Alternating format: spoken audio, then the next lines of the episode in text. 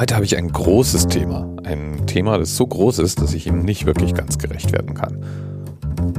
Ich muss es also anreißen. Die ideale Anerzählt-Geschichte sozusagen. Es geht um ein berühmtes Buch. Ein Werk, das im mittelalterlichen Indien geschrieben wurde. Weil mittelalterlich wahrscheinlich die falsche Formulierung ist. Wir reden von der Zeit um 1200 irgendwas.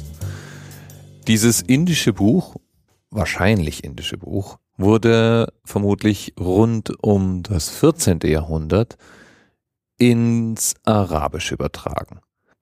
Im 17. Jahrhundert dann kam das Buch nach Frankreich, wo es von Antoine Galland publiziert wurde und bis heute Geschichten enthält, die immer wieder neu erzählt werden so eine Art gemeinsamer Grundstock an Geschichten sind zwischen uns, der arabischen und der indischen Welt. Die Geschichte geht ungefähr so. Es war einmal ein großer König, ein König, der zwischen Indien und dem Kaiserreich China herrschte. Dieser König nun ertappt seine Frau dabei, dass sie eine Affäre hat. Wie damals vermutlich üblich, lässt er sie als Reaktion darauf hinrichten und ist außerdem der Überzeugung, dass Frauen ganz grundsätzlich falsche Geschöpfe sind und nicht zur Treue fähig. In seiner Verbitterung erlässt er deswegen einen Befehl. Er möchte, dass von nun an jede Nacht eine Frau in sein Zimmer gebracht würde, eine Jungfrau, mit der er dann die Nacht verbringen möchte. Und damit die gar keine Chance hat, ihn später zu betrügen, wird sie am nächsten Morgen hingerichtet. Der Visier, dessen Auftrag es war, dem König immer wieder neue Jungfrauen zuzuführen und diese dann am nächsten Morgen hinrichten zu lassen, hatte zwei wunderschöne Töchter und liebte sie heiß und innig. Eine dieser Töchter, Scheherazad, jetzt spätestens sollte es bei dir klingeln, sieht ihn jeden Tag seinen Befehl ausführen, widerwillig und immer unglücklicher werden darüber. Und das Unglück in der Stadt, in der er lebte, war natürlich auch nicht zu übersehen. Väter fürchteten um ihre Töchter, Mütter weinten um die Töchter, die hingerichtet worden waren.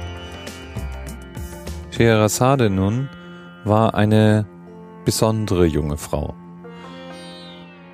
Sie war von außerordentlichem Scharfsinn. Sie hatte eine große Belesenheit und vergaß nichts, was sie je gelesen hatte.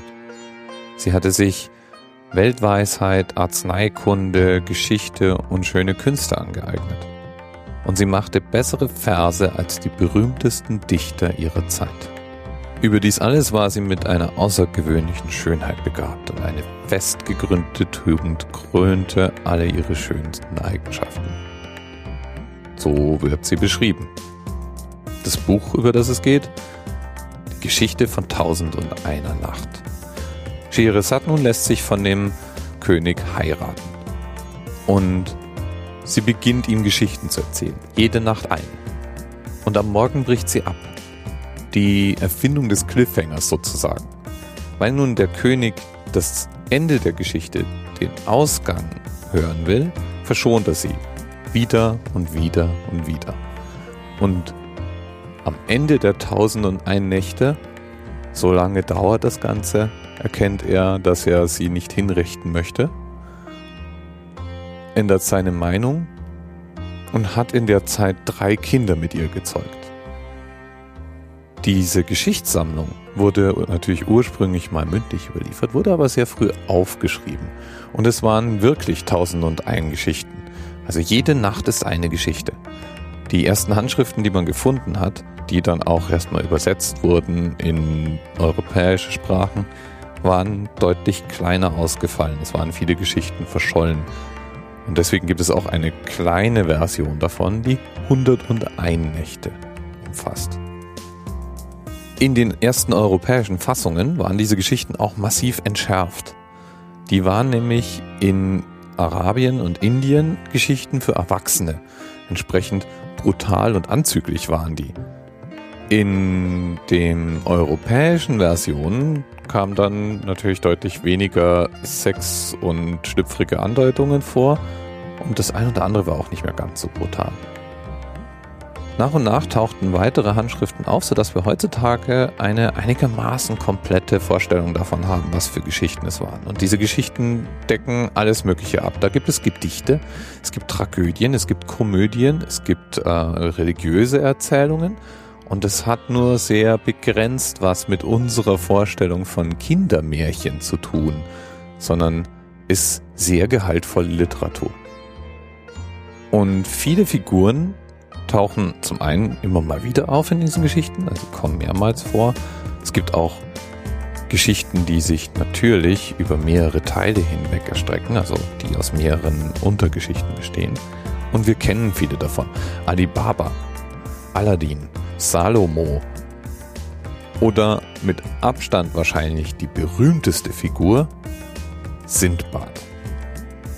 Und woher kennen wir Sindbad? Vermutlich von der gleichnamigen Zeichentrickserie.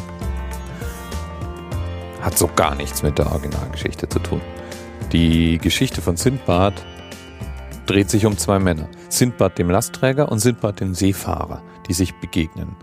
Und der Sindbad der Seefahrer als reicher Kaufmann erzählt Sindbad dem Lastträger von seinen sieben Reisen. Und wenig dürfte unser Bild von dem Orient so geprägt haben, wie die Geschichten rund um Sindbad. So ziemlich jedes Bild, was wir da im Kopf haben, fliegender Teppich, Großvisiere, Seeungeheuer und so weiter, stammt aus diesen Geschichten. Und die Geschichte Sindbads, die fängt an in der Nacht 74 mit der ersten Reise Sindbads nach Sumatra. Und das war auch der Anlass für die heutige Sendung. Es gibt eine komplette Ausgabe der Tausend und einen Nächte zum Nachlesen in Deutsch. Link wie immer in den Notizen. Und es überrascht, wie gut sich das heute noch lesen lässt. Obwohl es schon 800.000, was weiß ich, wie viele Jahre alt ist. Und es ist eine dieser Geschichten, die es wert ist, gelesen zu werden, weil jeder glaubt zu wissen, was darin vorkommt und die Wahrheit dann doch überraschend ist. Bis bald.